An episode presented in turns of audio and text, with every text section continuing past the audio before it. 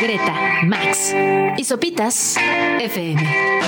Lunes a viernes, 9 a 11 de la mañana.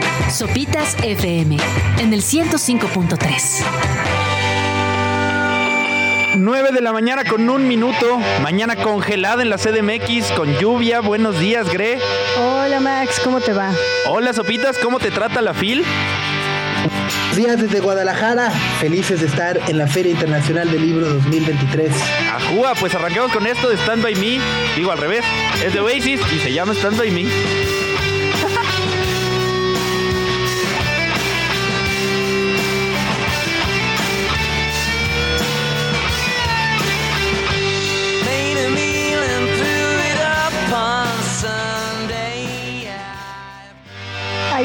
Escuchamos a los hermanos Gallagher cuando aún eran Oasis con Stand By Me del Be Here Now de 1997. O sea, hace 26 años. Por ahí, sopas. Así es. Híjole. Cuando todavía pasaba la Navidad juntos los Gallagher. sí. Cuando pretendían ser una familia funcional. Así es. Pues bueno, es martes 28 de noviembre.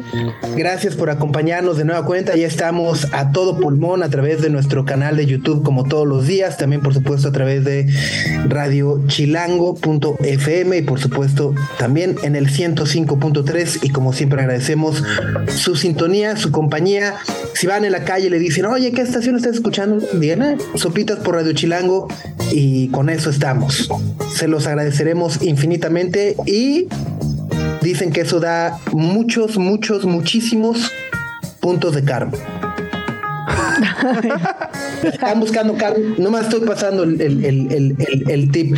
Pero bueno, habla, hablando de generar karma, después del eh, Black, bueno, a ver, venimos del Buen Fin. Ajá. Black Friday. ¿no? Ajá. Luego, eh, ayer fue el Cyber Monday. Ándale. ¿no? Eh, y eh, además de eso, el. Ah, no, pues ya, ¿no? O sea, nomás con esa gastadera tuvimos. Sí, ya con eso salió Ya con suficiente. eso. Sí, sí, sí. Pues, pues me, me- me- me- o sea, eh, hoy es el Giving Tuesday, ¿no? Eh, que la cara de Greta de. ¿Qué es eso? ¿Qué voy a andar dando ni qué, ¿Qué nada? tengo que estar dando? Ya, ¿Qué basta. voy a andar dando? Basta de dar, ¿Qué quiero recibir. Ah, nomás- si nomás le quiero dar a, a Bershka y a Sara y a. Ahí ahí. Exacto, ¿no? No, sí, la tarjeta de crédito ya le debes hasta. Sí, no, pero bueno, justo la- es- este es uno de mis días, de mis días favoritos, eh, es el Giving Tuesday o un día para dar, que es este movimiento eh, global en todo el mundo donde se invita a la gente a poder eh, donar y apoyar a sus causas o organizaciones predilectas, ¿no? Eh, lo que me parece raro es que justo parece como remordimiento castigo, ¿no? Después del Buen Fin, el Black Friday, el Cyber Monday, de ah, si no les hemos dado nada bueno, hay que darles, ¿no? Pero bueno, pues es, hoy y justo un poco los expertos, lo que entiendo es que eh, recomiendan, o, bueno, puede ser abrumante, ¿no? También en un mundo con tantas causas y con tantas carencias y tantas necesidades, eh, puede ser abrumante también de decidir, bueno, pues a quién, a quién dono, cómo dono, etcétera, etcétera. Entonces, justo lo que recomiendan los expertos es hacer una lista de cuáles son las causas que realmente nos importa o las cuales realmente creemos o pretendemos cambiar. Y sobre esas poder eh, enfocarnos en una y poder apoyar de alguna u otra manera con un donativo que por más mínimo que sea, pues marcará la diferencia para la causa que sea. Así que hoy es el Giving Tuesday o un día para dar. Eh, pues bueno, ya la semana pasada mostramos, por ejemplo, lo que hace el World Central Kitchen con los donativos que, que se hacen, ¿no? Que brinda comidas calientes en zonas de desastre, como ocurrió en Guerrero, como ocurre en Ucrania, como ocurre en la Franja de Gaza etcétera, etcétera. Pero bueno, pues sabemos que hay una infinidad de organizaciones civiles que hacen una gran labor y un gran trabajo para tratar de mejorar la situación de muchas personas y si está dentro de las probabilidades y posibilidades de cada quien hoy, pues lanzar ahí un donativo, pues qué mejor, ¿no? Exacto, me gusta esa idea que, que da Subs de elegir una causa que te guste y aprovecharla, porque si todos elegimos una causa, pues podemos ayudar bastante, ¿no? No, no te tienes que abrumar con quiero ayudar a todo mundo, porque se puede poner difícil. Justo, justo es lo que recomiendan los, los, los, expertos, ¿no? Dicen, no, bueno, pues si a ti te importan los gatitos, pues me, dale con todos los gatitos, ¿no? O sea, no te sientas mal porque no estás ayudando a otras causas. En fin, pero justo es hoy, así que bueno, pues si gustan eh, apoyar, entrarle, sumarse, pues ya saben cómo hacerlo. Pero además de eso, bueno, hace poco más de una semana en el Corona Capital tuvimos chance de platicar con una de nuestras artistas favoritas, como es Arlo Parks, y hoy estaremos compartiendo con ustedes la charla que tuvimos con ella a propósito de su segundo álbum, My Soft Machine. Y también, no solo es el Giving Tuesday, también este 28 de noviembre es el Día Nacional de las Personas Sordas. Y para conmemorarlos, queremos contarles de un documental que está muy, muy bueno, que se llama Soy Sordo, cuando la justicia discrimina, y cuenta el caso de Ulises y Braulio, que chances se acuerdan del año pasado, Ulises y Braulio querían entrar al metrobús y un policía con cubrebocas los empezó a agreder y los empezó a violentar, y como tenía el cubrebocas, ellos no podían saber qué les estaba diciendo el policía. Entonces, este documental que se llama Soy sordo cuando la justicia discrimina, cuenta la historia de Ulises y de Braulio, lo que vivieron en el Metrobús y el enredo con las autoridades mexicanas para poder siquiera denunciar. Entonces, hoy vamos a hablar con su creadora, Lucía Vergara. Ahí está también. Eh, vamos a tener muchísima música. Y una Es martes de Champions, Greg. Ah, es martes de Champions, ¿qué es eso? Suena fútbol europeo, pero, pero no sé. No, obvio sí sé. A medias. ¿Pero qué hay de Champions? Hay, hay martes de Champions, hay varios, varios partidos que también estaremos platicando en el transcurso de la mañana. El Feyenoord, ¿no? De Santi Jiménez eh, se enfrenta al Atlético de Madrid, ese Paris Saint Germain contra Newcastle, el Milan contra el Dortmund. Ese es el hay bueno. buenos partidos, hay buenos partidos el día de hoy. Greta, Max y Sopitas en el 105.3 FM. Y ya platicábamos, Sopitas Gre, desde la mañanita, desde que arrancó el programa, que este 28 de noviembre es Día Nacional de las Personas Sordas. Y para conmemorarlo, para hablar de la fecha, queríamos presentarles un documental muy interesante, muy importante, que cuenta la historia de Braulio y Ulises. ¿La recuerdas, Subs? ¿La recuerdas, Gre? ¿No tanto? Es una historia, es una historia brutal, eh, pero por favor, refrescanosla, Max. Pues un poquito, Braulio y Ulises son dos personas sordas, jóvenes, que querían entrar al Metrobús en el 2022. Y ahí fueron agredidos por un policía de la Ciudad de México, que obviamente el policía no sabía lengua de señas mexicanas y además traía cubrebocas. Entonces, Braulio y Ulises no podían leerle los labios, no podían saber qué les estaba diciendo y terminó en violencia. Braulio y Ulises terminaron lesionados, terminaron muy lastimados y ese caso se volvió viral, pero la historia pues se olvidó, como muchas de otras. Pero esta semana se presentó un documental muy importante que se llama Soy sordo, cuando la justicia discrimina y está con nosotros aquí en la cabina Lucía Vergara, la creadora de este documental. Buenos días, Lucía, ¿cómo estás? Hola, muy buenos días. Muchísimas gracias por la invitación. Y eh, bueno, muchísimas gracias también a tu auditorio por darle promoción a este documental que creo que es muy importante en un contexto en el cual pues efectivamente la comunidad sorda vive en constante discriminación, no solo por parte de las autoridades como lo vimos con el policía que agrede a Ulises y a Braulio, sino también por parte pues de las fiscalías, porque cuando ellos van a presentar la denuncia no hay intérpretes, ellos tienen que pagar intérpretes, en el hospital tampoco hay intérpretes, eh, Braulio con el brazo roto tiene que estar señando lo cual le provoca mucho más dolor, pero también es parte de una cadena donde en las escuelas no hay intérpretes, no se enseña la lengua de señas, ir a la tienda pues se tiene que hacer casi mímica, escribir para que se puedan comunicar y entonces pues te demuestra esta cadena de corrupción, de discriminación en la que viven constantemente las personas sordas. Y es, eh, creo que además justo, ¿no? Es algo que debemos visibilizar, ¿no? Porque se estima, de acuerdo con, con cifras de gobierno, que más de 3 millones de personas aproximadamente tienen discapacidad auditiva, algún, algún tipo de discapacidad auditiva. Max, hace meses platicábamos de que la Ciudad de México es la ciudad más ruidosa del mundo y que eso a la postre va provocando que vayamos perdiendo nuestra audición, ¿no? Y justo, ¿no? La discriminación que sufre, de acuerdo con el INEGI, solo el 30%, el 30 de personas sordas tienen un trabajo, ¿no? Y eso nos habla justo de todas las limitantes eh, que existen en la sociedad para poder integrarlas desde cosas tan básicas como dice Lucía, ir a la tienda, hasta cosas mucho más complejas como puede ser justo el conflicto que queda retratado en el documental que tengo entendido además hoy se presentará en una plaza pública, Lucía. Efectivamente, lo vamos a presentar en Jardín Juárez. Eh, la intención también es porque a partir del documental muchas personas se han acercado a decir, ¿cómo puedo aprender lengua de señas? ¿Qué tan importante es aprender lengua de señas? Entonces lo que queremos hacer es una especie de convivencia donde estarán tanto Braulio, Ulises y varias personas líderes de la comunidad sorda, pero también personas oyentes, ¿no? Para que podamos escuchar eh, estas historias, bueno, para que podamos ver estas historias en las cuales, pues a veces nosotros, pues hasta ir a un restaurante puede ser algo muy complicado.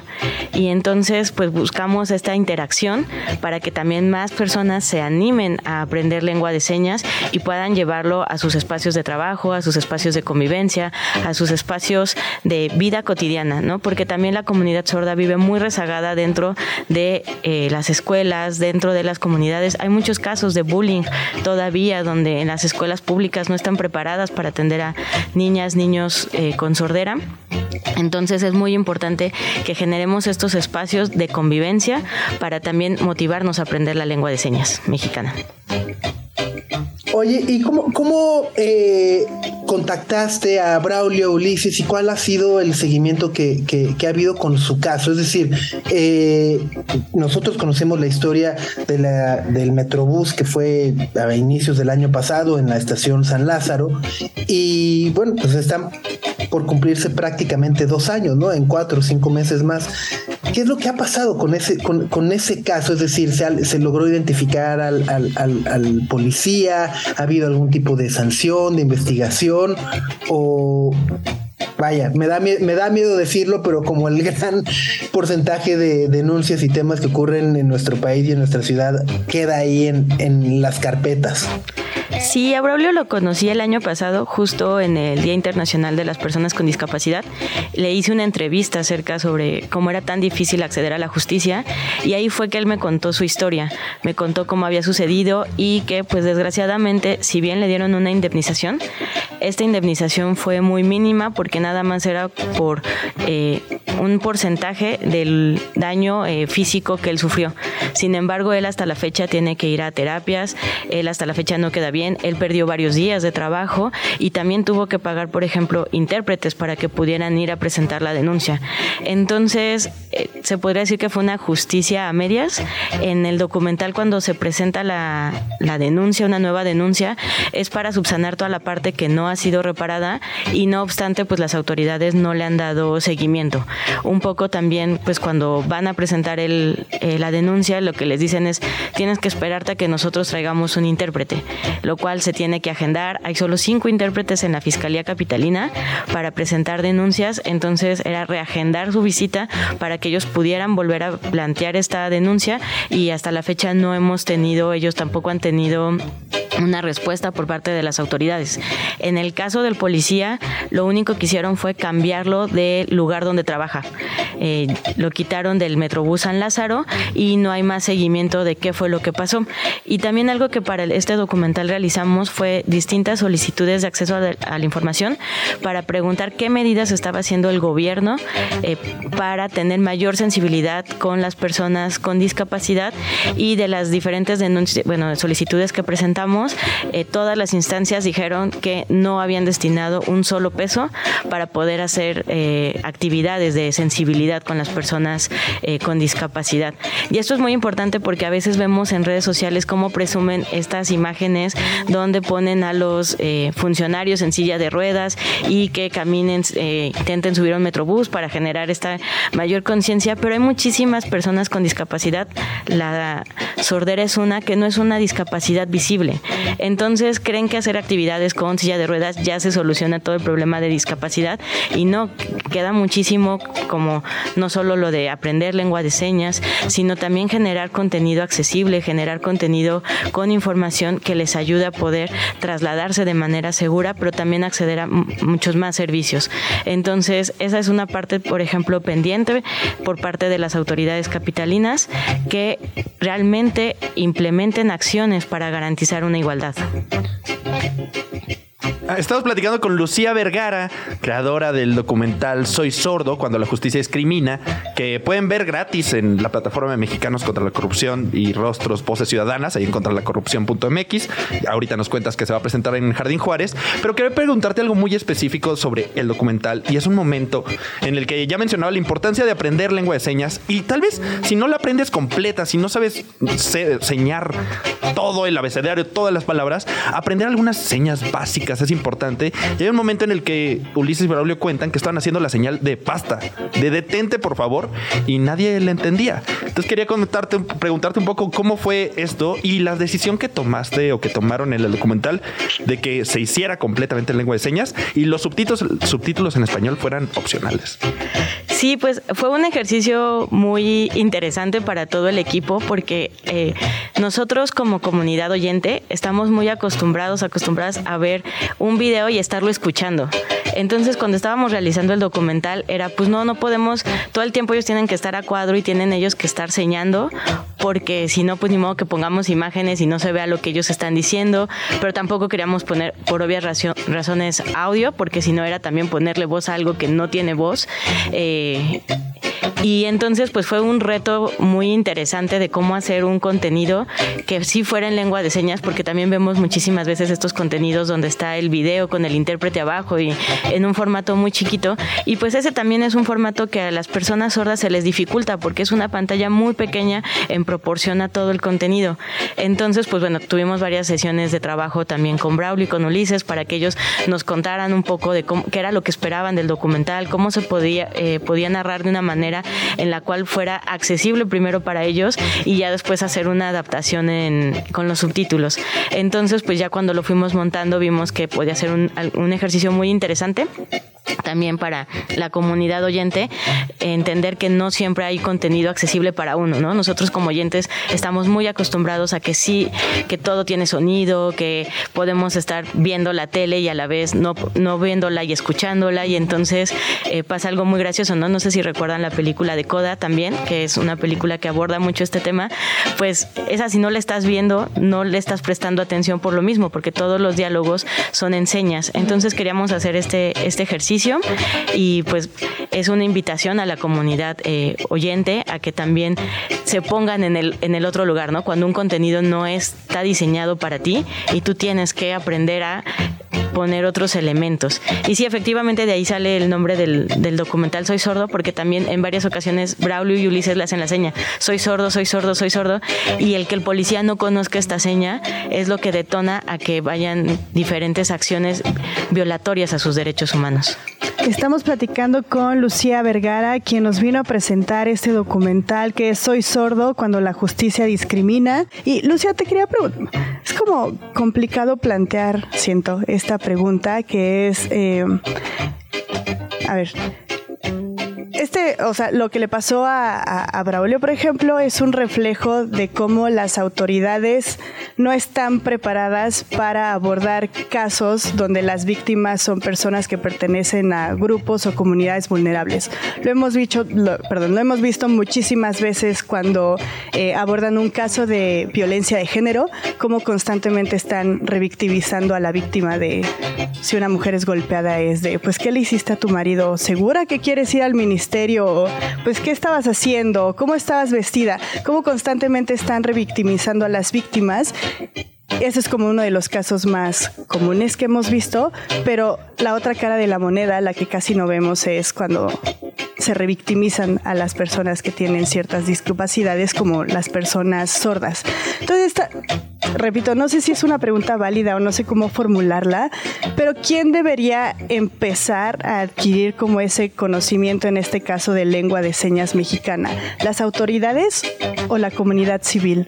O sea, ¿quién debería de empezar a empujar el hecho de saber para evitar toda esa revictimización y para evitar que sigan siendo una comunidad como vulnerable. Sí, creo que va en parte de, de las dos. O sea, nosotros como sociedad sí tenemos que voltear a, a, ver a la comunidad sorda y también aprender señas básicas como soy sordo, te ayudo, eh, necesitas ayuda, eh, señas que pueden ser muy básicas para, la, para ayudarles a la vida cotidiana, ¿no? Porque la discriminación, si bien en el caso de Ulises y Braulio se refleja a partir de la policía, la Fiscalía Capitalina, el, el hospital público, pues también es cierto que eh, tanto en el como hay muchos testimonios de personas sordas en las cuales ir hasta una tienda es causa de discriminación porque como no escuchan y no están atentos como a la parte del, del sonido, pues eh, si pasa algo, ellos no tienen reacción y entonces son personas sospechosas.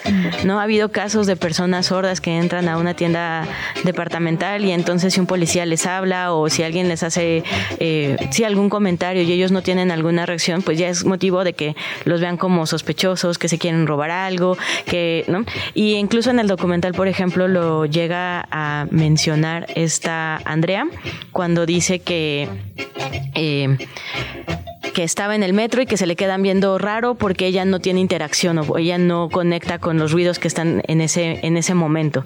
Entonces, pues sí, como, como sociedad, también nosotros a veces podemos negar eh, los derechos de las personas sordas al negarles atención en, en una tienda, en un trabajo, o sea, cuántos trabajos tienen estas vacantes para personas con discapacidad y entonces, o sea, somos, vamos cerrando, pero también en las escuelas, ¿no? En, yo donde he estado estudiando lengua de señas, comentan muy seguido que pues tienen alumnos, o sea, maestras que tienen alumnos que son sordos y que ellas tienen que estudiar para poder enseñarles porque la escuela no está capacitada para eh, dar clases de lengua de señas o para que les enseñen a, las y los niños eh, sordos.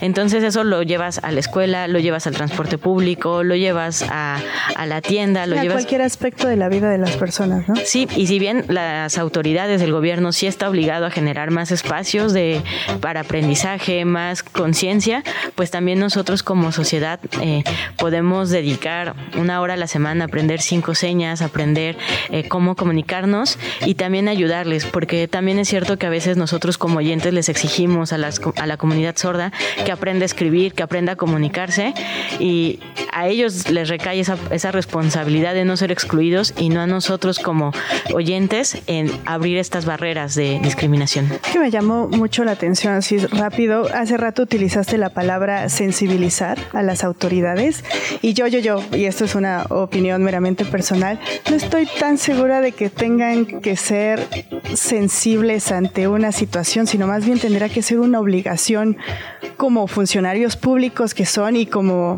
pues si los si hay ciudadanos, si hay un porcentaje de la de la ciudadanía que son personas sordas, pues a fuerza deberían de existir todos estos espacios y todos los funcionarios públicos deberían de estar preparados para atenderlos. No es tanto como de sensibilidad, sino de una obligación civil. Sí, completamente una parte de obligación y también pues una parte en la cual sean, se crean estos mecanismos de, de accesibilidad. O sea, no solo por parte de que si el policía sabe lengua de señas, sino cuáles son los protocolos que el transporte público te dice, cuáles son los protocolos que las fiscalías te ponen, cuáles son los protocolos que las escuelas deben tener de una manera muchísimo más institucional. Eh, por ejemplo, en los libros de la SEP de este año, que fueron tan polémicos, eh, cometieron tres errores muy graves eh, en su intento por acercar a la comunidad oyente a la lengua de señas. Uno de ellos era decirles sordomudos en los mismos libros de la SEP. Eh, el otro fue poner el abecedario de Estados Unidos y no el mexicano, diciendo, mira, tienes que aprender el abecedario y les ponen el de Estados Unidos, no el mexicano, ¿no? Y el decirle lenguaje, que también es algo que se ha peleado mucho desde la comunidad sorda por el reconocimiento de la lengua de señas como un idioma oficial en México, porque cuenta con su propia gramática, con su propia sintaxis. Entonces, imagínate que si son los libros que son los encargados de educar a niñas y niños en México y siguen cometiendo estos errores, pues sí es una parte de cómo, cómo se prepararon para hacer estos contenidos, si buscaron o no a la comunidad sorda y, y que está con un muy mal acercamiento por estos tres motivos, ¿no? En los cuales, de nuevo, se, no se les reconoce y eh, se desinforma también. Lucía, para terminar, el documental se proyecta hoy, pero también se podrá ver en línea para quienes no puedan asistir a esta proyección. El documental sí se puede ver en línea en la página de contralacorrupción.mx. Ahí está nuestro, nuestro banner. Y pues este sí, quienes no puedan asistir, eh, ahí lo pueden ver. Y nada más recordarles que también está con, eh, con subtítulos para que eh, puedan entenderlo mejor. Y quienes están aprendiendo lengua de señas, pues es un buen ejercicio para como examen de comprensión de lengua de señas. Buenísimo, pues Lucía, te agradecemos mucho la visita y por supuesto poner sobre la mesa este tema que no es menor y que justo nos, nos deja una gran tarea a todos.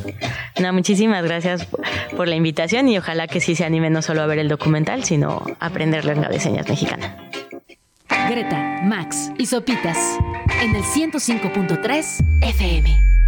Es martes de Champions League y nos Da muchísimo gusto saludarte, querido Pepe del Bosque, comentarista, la voz de la Champions a través de TNT y por supuesto un gran, gran, gran amigo que nos espera un gran día. ¿Cómo estás, querido amigo? Me da mucho gusto saludarte, igual a todo el público, toda tu audiencia, mi querido Sopitas. Es un martes, yo creo que es una de las mejores jornadas o de los mejores días que podemos encontrar en la UEFA Champions League, porque se juega el grupo de la muerte, juega Santi Jiménez, se la juega el Barcelona como local contra el Porto, así que tenemos una auténtica jornada espectacular el día de hoy. Oye, y Pepe, ¿cuáles son los juegos más esperados? Ya nos decías del grupo de la muerte, pero anda apretadísimo. Sí, sí, por ejemplo, hay tres puntos de distancia entre el primer lugar de grupo, que es el Borussia Dortmund. Sorprendentemente, nadie pensaba que después de cuatro fechas el Dortmund iba a tener siete puntos, pero es líder. Y solamente hay tres puntos de distancia con el cuarto lugar, que en este caso es el Newcastle, que hoy tiene un partido clave en el Parque de los Príncipes ante el Paris Saint Germain. Entonces hoy tomará forma ya de, de manera definitiva el grupo de la muerte.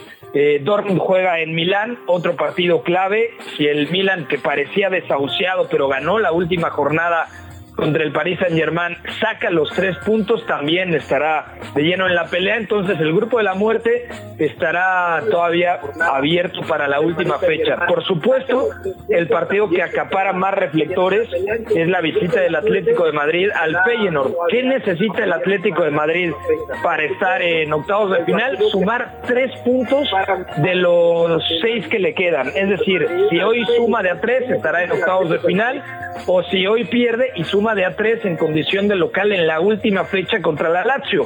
Por otra parte, el Feyenoord hoy no puede darse el lujo de perder pensando que seguramente la Lazio sacará los tres puntos ante el Celtic.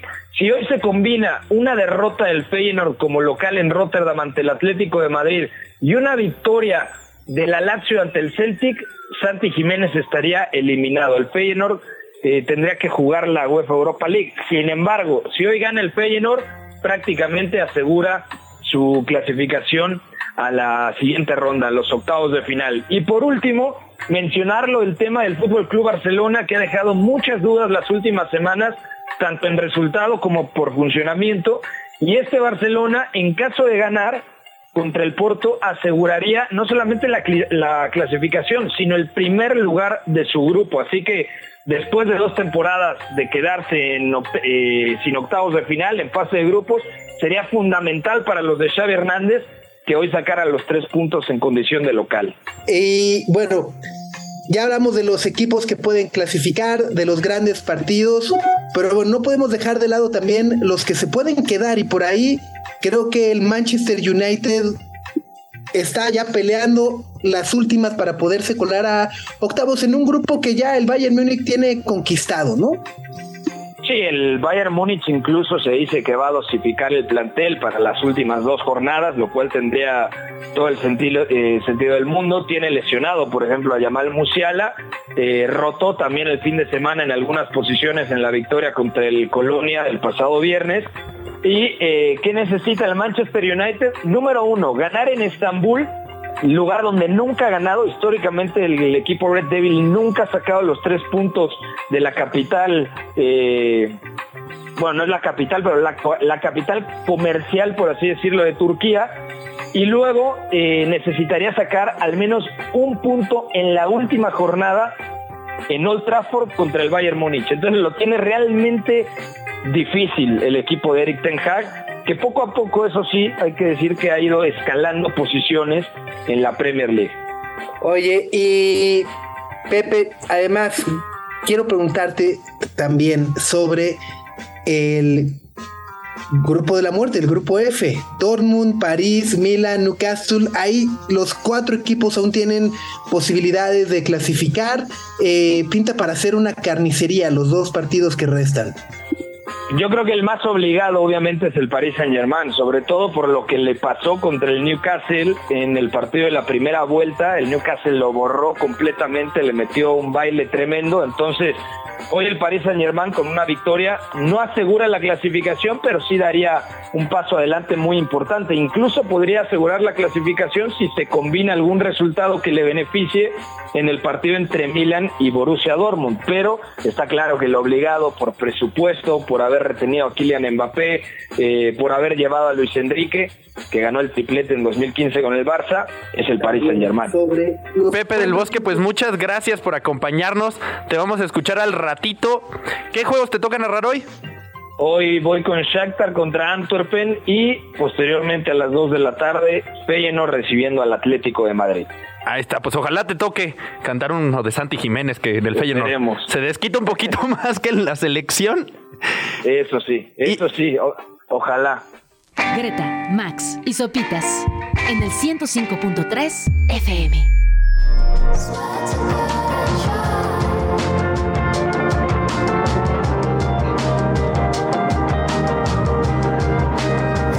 Escuchamos a Arlo Parks con la canción Caroline, una de nuestras favoritas de su primer disco, el Collapsing Sunbeams de 2021. Y afortunadamente no tardó mucho en regresar con un segundo disco que se titula My Soft Machine y que también es una genialidad y demuestra Subs Max, no me van a dejar mentir, que es una de las cantautoras y poetas, también me atrevería a decir, más importantes de la actualidad y que además tiene, ¿qué? 22 años. Sí, sí, sí, totalmente. Justo tiene, bueno, ya cumplió 23. Ya, ah, qué, qué, madurez. Ajá, pero yo a los 22 escribía con mayúsculas y minúsculas, sopitas. o sea, es que va, va, con el siglo, nació en el año 2000, ¿no? Pero, ah, pero como bien dices, justo se ha convertido en una autora y poeta, tiene por ahí un par de eh, libros, ¿no? Bueno, de Magic Border, editado con Harper Collins, donde desarrolla también parte de los poemas que creó y que de alguna u otra manera se entrelazan con este segundo álbum que ha presentado también en el Corona Capital hace 10 días. Y bueno, por ahí Fanny Carmona de sopitas.com tuvo la oportunidad de sentarse a platicar con Arlo Parks y creo que justo no le hace preguntas que muchos hubiéramos querido presentarle, sobre todo en, el tema de sus canciones, sus letras, que son de alguna u otra manera personales o íntimas y al mismo tiempo es esa manera de ser una persona muy eh, tímida, ¿no? Pero al mismo tiempo que a través de su música se abre y cómo lidiar también de repente con eh, esas situaciones donde a lo mejor la gente comienza a hacer preguntas un poco más personales sobre lo que creen, de lo que hablan sus canciones y fue esta precisamente la manera en la que comenzó esta charla. Yeah, I think for me it's about kind of having a level of boundaries, and because I am quite a private person, but at the same time, you know, I make music as like a personal release for me, and it's always going to be personal. Uh, and I think that the artists that I love have always made personal music, so I think I'm just going to kind of continue to do that. And I'm lucky to have very respectful fans as well who kind of give me that space.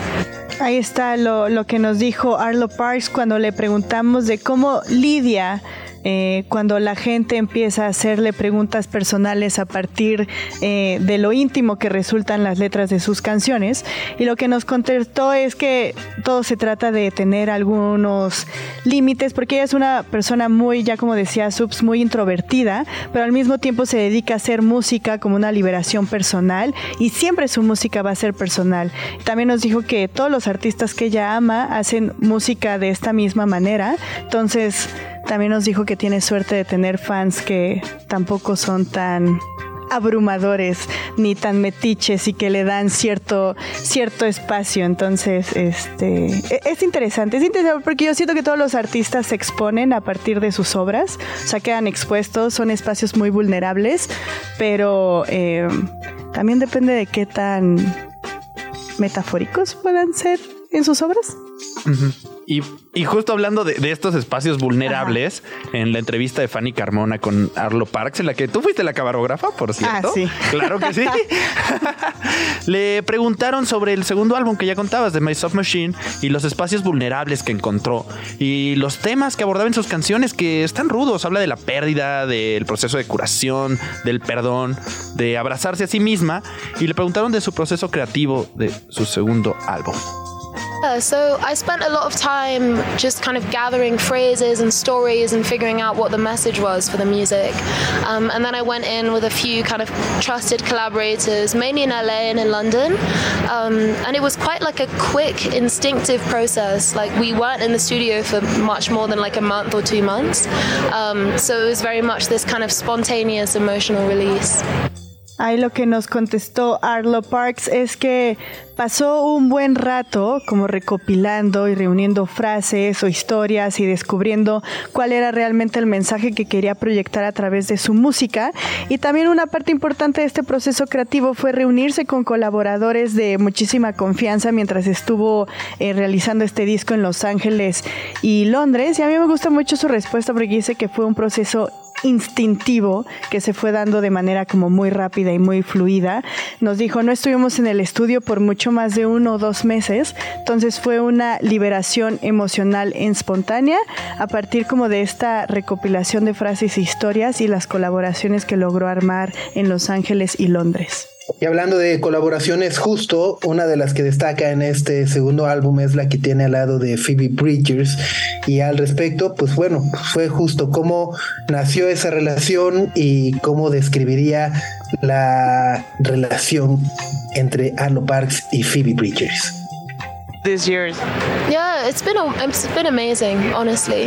Um, I met her probably about four years ago now, um, and I'm also lucky enough to know the other members of Boy Genius as well. And that community is just so welcoming and lovely. And you know, we met when I was a teenager, and I was at the beginning of my journey, and she was so just loving and gave me so much advice and supported me when I was very much at the beginning of things. So yeah, she's wonderful.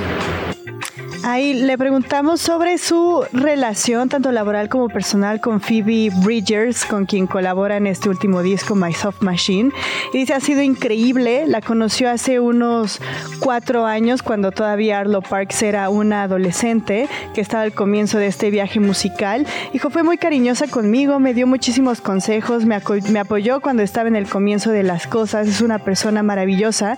Y también nos confesó que conoce a todo el resto de Boy Genius esta super banda que no es que esté liderada por Phoebe Bridgers, pero es uno de los elementos más, más conocidos. Nos dijo que ha sido una relación muy acogedora y encantadora y creo que se refleja mucho en la colaboración que tienen en este disco. Les estamos compartiendo la entrevista de Arlo Parks cuando fue a visitarnos a la carpa de sopitas en el Corona. Por ahí en YouTube, Lore dice que la fue a ver justo en el Corona por la recomendación de este programa y que le encantó. ¿Ven? Confíen en nosotros. Radio Chilango. Les estamos compartiendo la charla que Estefanía Carmona, que forma parte del equipo de sopitas.com, tuvo con ella a propósito de su visita al Corona Capital de, este año. Y digo, a juzgar por la canción, no sé qué opinen Subs Max, a mí me parece que este es un disco mucho más mm, dinámico en comparación con, con el primero, es un poquito más, más movido, tiene como un poquito más de entusiasmo sin dejar de lado que las canciones siguen siendo muy personales, ya nos platicaba ella muy profundas. Y creo que justo parte de ese dinamismo viene de las influencias que tuvo Arlo Parks para, para este disco. Deftones, Nine Inch Nails fueron algunas de las bandas que la inspiraron para, para poder trabajar en este, en este álbum, pero también tiene muchos elementos eh, fílmicos y cinematográficos y Arlo Parks es muy fan de Pedro Almodóvar. Entonces, justamente Fanny le preguntó cómo logró combinar el cine, la música, la poesía para generar este nuevo material de estudio y esto fue lo que nos dijo. Yeah, I think that I've always had a very like visual approach to the music that I make. Like I really want it to feel like it is a scene from a movie in a way, and I think that the Almodovar films are so like rich and human, and he has such a very specific style as well that inspires me to just kind of be completely myself. And I think it's just about kind of picking different elements from different mediums, and I've always just been a really kind of curious fan of art in general. So I think everything kind of finds its way into my music. Ahí lo que nos dijo Arlo Parks es que siempre, siempre, siempre que trabaja en su música tiene un enfoque muy visual para, para lo que hace. Dice, quiero que todo parezca una escena de una película de alguna manera y nos dijo que las películas de Almodóvar son como muy ricas, muy humanas y tiene un estilo muy específico que la ha inspirado a ser ella misma. Entonces dice, se trata simplemente de elegir diferentes elementos de diferentes medios. Ella es muy fanática no solo del cine, de la música, de la poesía, sino del arte en general. Entonces ella ha encontrado el arte como un camino en su música de alguna manera. Les estamos compartiendo un pedazo de la plática que tuvimos con Arlo Parks durante su visita al Corona Capital de este año. Así es, eh, estuvimos platicando con ella de distintas cosas como el proceso creativo de este su segundo disco My Soft Machine, sobre las influencias musicales que tiene, también las influencias visuales, mencionando a Pedro Almodóvar como uno de los más importantes. Y también le preguntamos sobre su fanatismo con Radiohead. En muchas de, eh, en muchas de las canciones eh, antiguas, por decirlo de alguna manera, en las de su primer disco, eh, tiene muchos guiños al video, eh, a varios videos de Radiohead. Entonces le preguntamos si para este disco de nuevamente, de nueva cuenta, perdón, adoptó ciertos guiños para Radiohead, para el trabajo de Tom York, y eso fue lo que nos contestó. Yeah, so uh, the video for Blades was the reference to No Surprises as well, with the aquarium filling up with Tom York.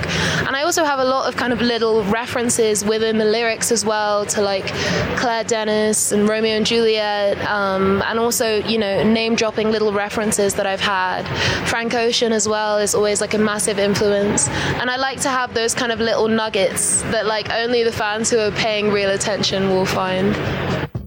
Ahí lo que nos dijo fue que eh, Obviamente vuelve a tener referencias hacia Radiohead, por ejemplo el video de Blades, la canción que hace unos minutos escuchamos, hace referencia a No Surprises, cuando en el video está este acuario llenándose con Tom York ahí, pero dice también tengo muchas pequeñas referencias en las letras a muchos otros artistas como Claire Denis, esta directora francesa, también a la obra de Romeo y Julieta de Shakespeare, también mencionó a Frank Ocean como una gran influencia Hijo, me gusta tener esas pequeñas sorpresas que solo los fans que prestan verdadera atención encontrarán. ay, ay, ay, cálmate, cálmate, House of the Dragon. ¿no? Y bueno, pues justo eh, algo que suele ocurrir con ese tipo de artistas tras tener un primer disco tan aclamado por el que incluso estuvo nominada al Mercury Prize, ganó un Brit Award es justo la presión del segundo disco, que siempre es rudísima para cualquier banda, para cualquier artista. Y justo esa fue la pregunta con la que cerramos la charla con Arlo Parks. ¿Cuál fue la presión que tuvo al momento de hacer este segundo álbum? I don't think so in a way because I think I've always been inspired by the artists who have careers that kind of last decades. You know, whether it's a Radiohead or it's a Bjork or even a St. Vincent. You know, this sense of kind of my career hopefully being a long one. I think makes me put less pressure on like each record. Just kind of thinking about it as like a step on the journey, if that makes sense. Yeah. Dice, presión no lo creo, dice, en cierto modo como que he buscado inspirarme en artistas cuyas carreras han sido muy longevas por décadas, desde Radiohead, Bjork hasta San Vincent. Y dice, en ese sentido, pues también espero que mi carrera pueda ser larga y eso me hace quitarme presión en cada disco porque simplemente me ayuda a pensar como parte del viaje, ¿no? Si es que eso puede llegar a tener sentido. Así que bueno, esta fue la charla que tuvimos con Arlo Parks, una de nuestras artistas consentidas y siempre recomendadas. Greta, Max y Sopitas en el 105.3 FM. Vamos a platicar, ahora sí, de una película que ya se estrenó y que ha estado dando muchísimo de qué hablar. Es Napoleón de Ridley Scott, protagonizada por Joaquin Phoenix Ajá. y por un enredo histórico bárbaro. Sí, eh, pero, eh, voy a empezar diciendo que todo alrededor de Napoleón y Ridley Scott ha sido muy gracioso. Es una película que tardó mucho en hacerse. Eh, no sé si han escuchado esta historia de, bueno, entre las películas, las más grandes películas jamás hechas, estaba una épica de Napoleón de Stanley Kubrick. O sea, mientras él estuvo haciendo Barry Lyndon, se puso a investigar sobre el periodo de la Revolución Francesa, se involucró muchísimo con Napoleón, dijo qué personaje tan más fascinante, tan complejo, qué tan mal escrito lo, ha representado en la historia a partir, pues, de, de la traición a los principios de la Revolución Francesa cuando se convirtió en emperador, demás. Entonces, Stanley Kubrick estaba preparando una épica sobre Napoleón que jamás pudo hacer por temas de presupuesto, porque se involucró con otros proyectos y demás. Entonces por eso se considera la mejor película jamás hecha de todos los tiempos. Entonces, muchos, muchos, muchos años después llegó Ridley Scott y dijo, ¿saben qué? Yo me voy a echar la tarea de hacer una épica de Napoleón. Y todos dicen, bueno, es Ridley Scott, ¿sabes? Es el el responsable Ah, de Gladiador. Ajá, de Alien, de Blade Runner, de Gladiador, de ¿cómo se llama esta de la caída del halcón? Black Hawk Down, ¿el- Ajá. ¿la caída del halcón negro? Ajá, la caída del halcón negro de Martian. Es uno de los mejores directores en la historia. Tiene 81 años y dijo, me voy a lanzar a hacer una épica de Napoleón con Joaquín Phoenix. Y dices, oye, pues va a ser una, una brutalidad. Era una de las películas más esperadas de este 2023. Efectivamente, todo el mundo la esperaba, pero la recepción no ha sido realmente buena, por decirlo de alguna manera. Uno de los problemas más grandes es que Ridley Scott siempre, o sea, siempre no es nada nuevo, se ha tomado muchas libertades creativas en sus épicas de historia. Con Gladiador fue así, o sea, hay muchas, eh, ¿cómo se dice? Sin sentidos en la historia, hay algunas acciones que no corresponden al periodo que está retratando o la manera en que se reflejó esta dinámica de los eh, de Roma y el Senado, bla bla bla bla bla. O sea, siempre lo ha hecho, no es nada nuevo y aún así queremos mucho a Ridley Scott y hace muy muchas grandes películas, pero con Napoleón ahora sí fue un tema muy muy muy muy grande. Tú justo me platicabas Max de una escena muy particular. Hay una escena muy particular, Subs, en, en la película, en la que llega Napoleón a Egipto y se deja ir con cañonazos contra las pirámides. Y, y es una escena muy curiosa porque, pues, Napoleón nunca estuvo en las pirámides. Claro. O sea, ajá, sí, o sea, no pasó, pero conquistó Egipto. Exacto, y ahí está uno de los puntos más interesantes de, de esta película porque a veces, no sé qué ustedes opinen sobre esto, no queremos ver las películas para que sean documentales históricos, ¿no? Exacto. Sí, pero sí, no, ¿no? O sea, es, es- eh, eh, pasa un poco lo mismo con, con lo de María Antonieta, ¿no? Este, que, que tampoco ocurrió, o sea, bueno, él no estuvo eh, en, la, en la ejecución de María Antonieta. Eh, y es, complejo, pero justo que creo que a mí lo que me llama la atención es que tanto queremos que las películas sean eh, documentales o eh, qué tanto también se nos vende, ¿no? Porque a lo mejor pudo haber sido Napoleón, una historia basada o inspirada en y no justo como Napoleón, la historia del emperador, ¿no? Es de quizá, ¿no? Pues, y ya cuando estás viendo y dices, no es cierto, eso no es así no es la historia, ¿no? Sí, no, eh, y siento que toda, todas estas complicaciones, en realidad creo que nadie quiere ver un documental sobre Napoleón, a menos que Ah, menos de tres horas. Ajá, a menos que vayas y veas un documental de Napoleón así en un formato de documental. Pero Ridley Scott es la manera en la que la han vendido, pero Ridley Scott siempre ha sido muy claro de, esta es una ficción, esta es mi visión de Napoleón, esto es lo que yo quise decir de Napoleón y esta es la forma en la que yo entiendo a un personaje como Napoleón.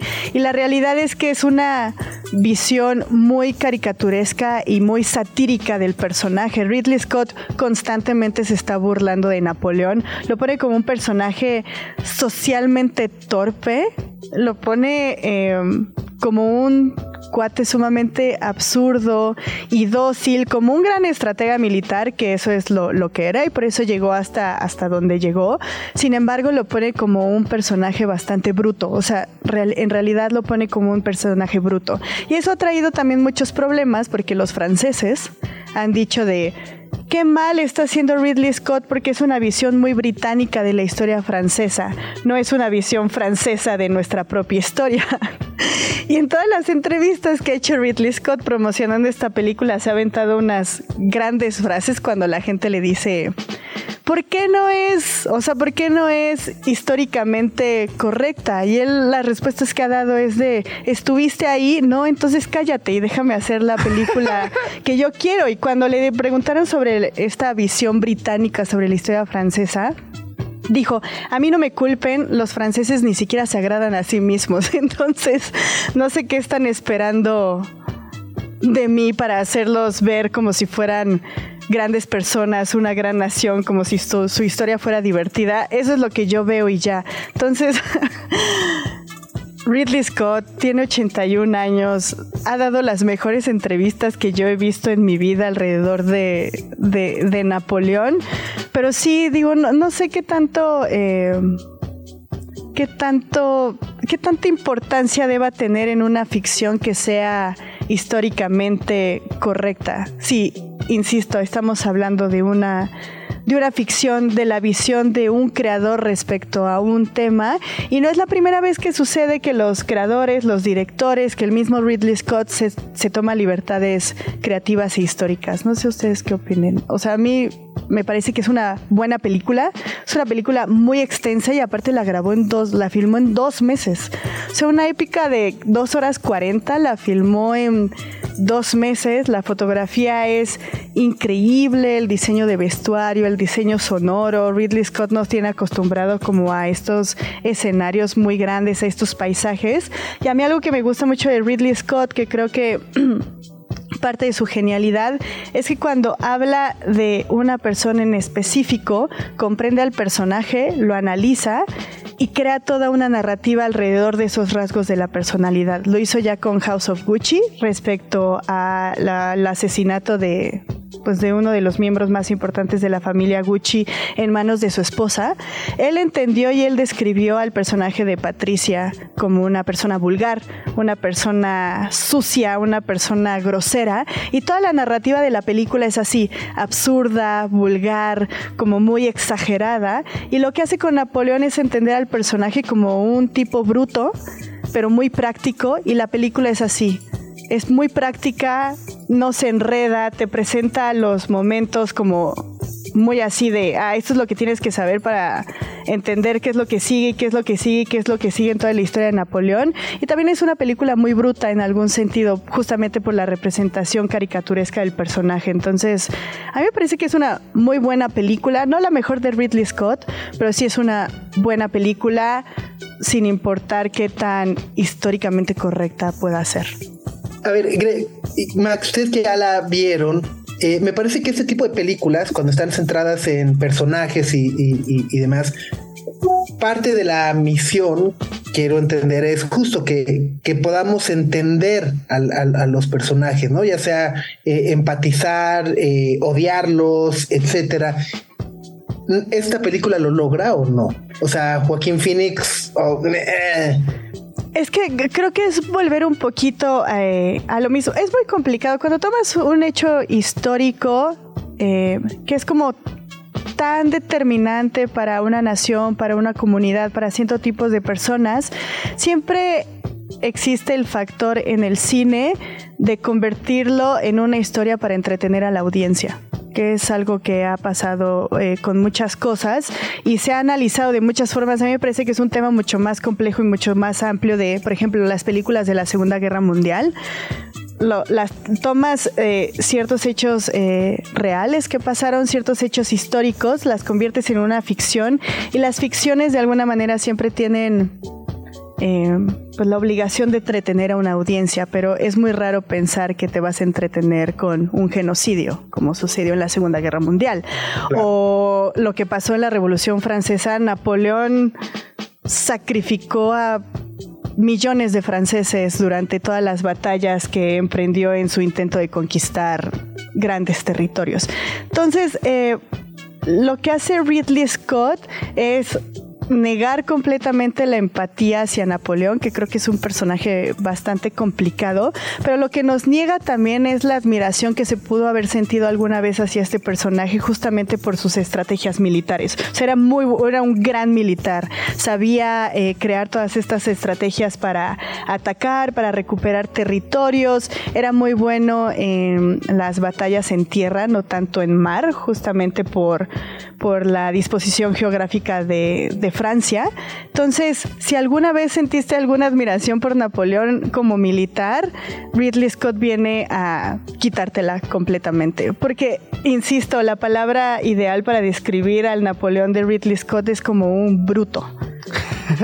Así un verdadero bruto en todo sentido. Es salvaje, es tonto, es violento, pero al mismo tiempo es sumiso. Es, es muy extraño. Y me encanta lo que dices que las ficciones tienen que entretener. Porque es algo que ha existido durante años. Por ejemplo, siguiendo con el ejemplo de Egipto particularmente, hay un mito que dice que la esfinge perdió la nariz por culpa de Napoleón. Ok. Porque le dieron un cañonazo de brutos y le dieron la nariz.